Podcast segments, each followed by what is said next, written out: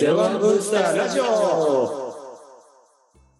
はい、お茶の間にイノベーションゼロワンラジオのお時間がやってまいりました。今日もよろしくお願いします。本庄です。奥田です。ジョージです。よろしくお願いします。今日のアジェンダはですね、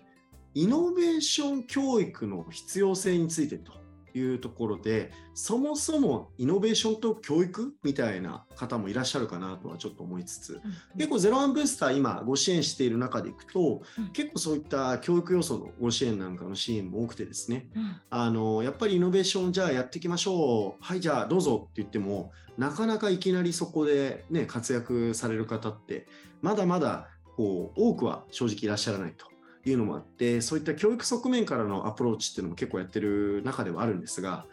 ジョイさんなんかこのイノベーションと教育ってそもそもまずなんかゼロワンブースターでこう支援してる中での必要性って結構いろんな面で出てくると思うんですけど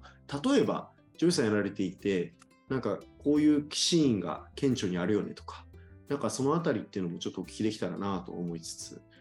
イノベーションと教育ってここって必要だなと私的には思ってるんですけどやっぱりこれ必要ですよね。そうですね、そこはもうなんか、あのよくある70対20対の10の法則っていう、あまあ、一般論があって、もちろんこれはね、賛否両論あるんですけど、分かりやすく言えば、10っていうのはやっぱり教育が必要で、20がフィードバックで、70が経験ということなんで、当然ながら、ね、水泳っていうのは本を読むだけじゃ泳げるようにならないのでうん、経験はいるんだけど、じゃあ、何にも知らないで、イノベーションとか新規事業とかやるかっていうと、それはまた別なので、必要は必要なのと、僕もう一つだけ思うのは、特に日本という国においてはものすごい必要だと思いますね。うんあえてものすごい必要だと。その心は？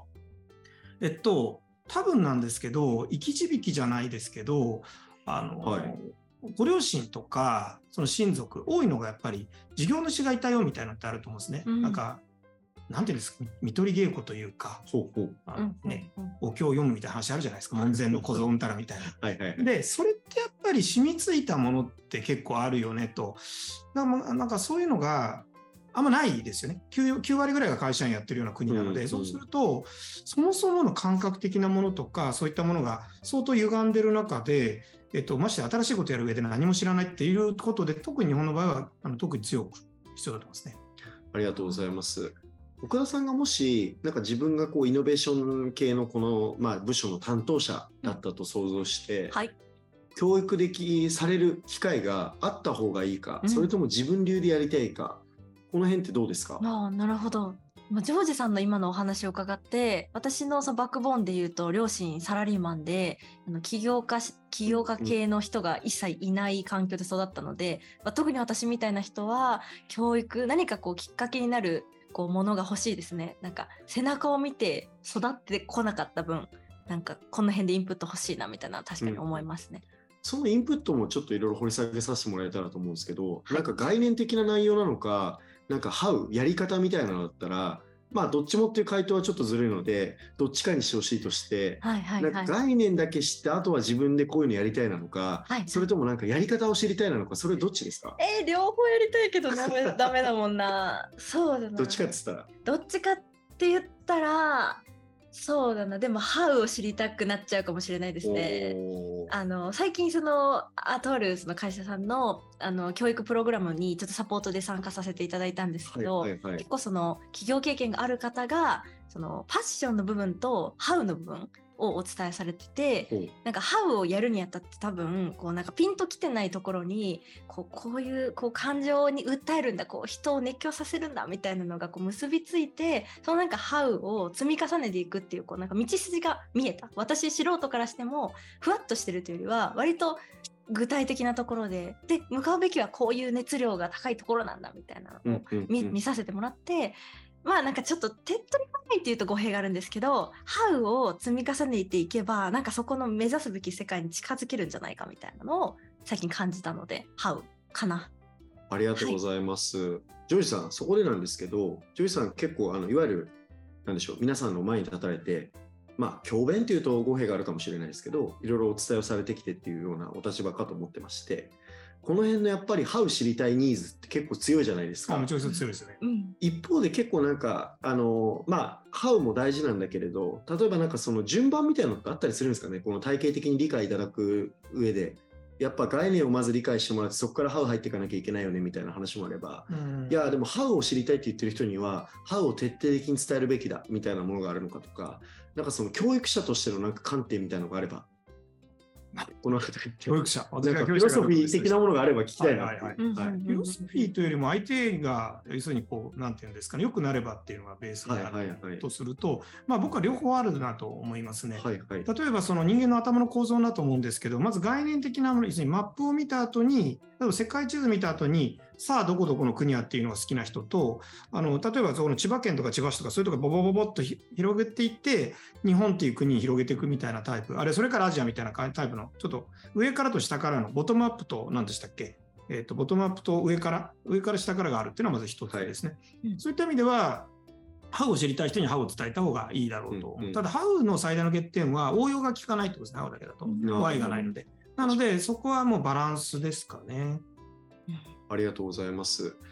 まあそういう意味ではなんかそのあたりも含めて、まあある意味別に僕らが分かってるとは言わないですけど、一定分かってる人がちゃんとリード差し上げないと、それこそ、ああ、じゃあ、ハウでって言ってうん、こう、ハウをひたすら伝えてう、ん。確かにそれ以外の選択肢取れないってなると、結構行き詰まっちゃって、何もできないっていう、ね、うん。シーンになった時、リードできる人が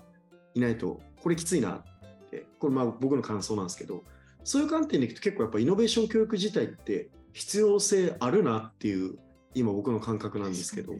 まあ、イノベーション教育自体はすごい必要だと思いますよ。うんうんだからそこが悩ましいのが、イノベーションってやっぱり教育できないよねみたいな考え方もあるんですけど、あの結局これって難しくてアイデアと一緒で何もないところから人類が過去の歴史を全部理解することが無理だと。で新しい事業って結局何かの積み重ねに過ぎないので、うん。この積み重ねの部分知っといた方がいいよねと。うん。で過去にいろんな人がいろんな事業創造のやり方をやってるのを知ってた方がいいじゃないですか。そうですで引き出しがあるってことなんで、あこういう時ってこれ聞けばいいんだとか、でそれを知らない、全く知らないでやるのは結構大変だなと私は思いますけどね。うん、うん。なんかお思い思いません？なんなんていうかあの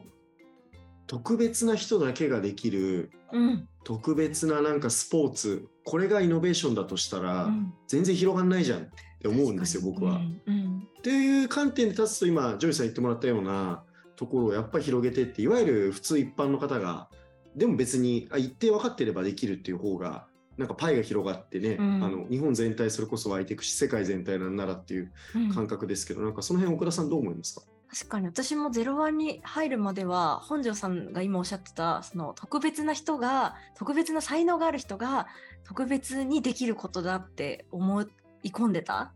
節があってそれでただ知識がなかったそのその世界を知らなかっただけなのでそこをなんか知る。でもし自分が起業する立場になった時に何かそのトレーナーみたいな人がいて自分がそうですねなんかロードマップがあったとしてなんか今どの辺にいるみたいなのがなんかだあなたは今この辺にいるから次はこういうことをするといいみたいなざっくり方向性だけでも導いてくれる人が確かにいるとなんか私みたいな素人でもちょっとなんかやれる気がするって思えるなって思いました今日話聞いて。ジョイさんなんかこういう奥田さんの今のマインドみたいな人を一人でも生んでいくっていうのがイノベーション教育の一つのなんか醍醐味というか大事なポイントにもなってくるんですかね。そうですよね。それもあるのと、どちらかっていうと、やっぱり誰か特別な人がやるっていうところがまず基本的になくて、これなかなか難しいんですけど、未来から見たときに、たまたま成功してた人が、で、それって非常にランダムですみたいな考え方があるので、はあのただ、その行動しないとやっぱり何かしら動かないので、やっぱり教育のポイントはどれどれだけこう、なんて踏み台を作ってあげるかってことと、うん前に動かすかどうか、行動させるっていうことだと、能力を引き出すってリードフォースみたいなところがやっぱりポイントかなと思いますけどね。うんなるほど能力を引き出す。はい、能力を引き出すと。いい。なるほど。なんかそれってなんかちょっと飛び込みますけどイノベーション以外でもなんか同じようなこと言えそうですよね。なんかそうですねいわゆるメンターとメンティーの関係じゃないですけど引き出してくれる人と引き出されてドライブしてこう行動できる人っていう関係をなんか一ペアでも多く僕ら作っていかなきゃなと思いますし、うん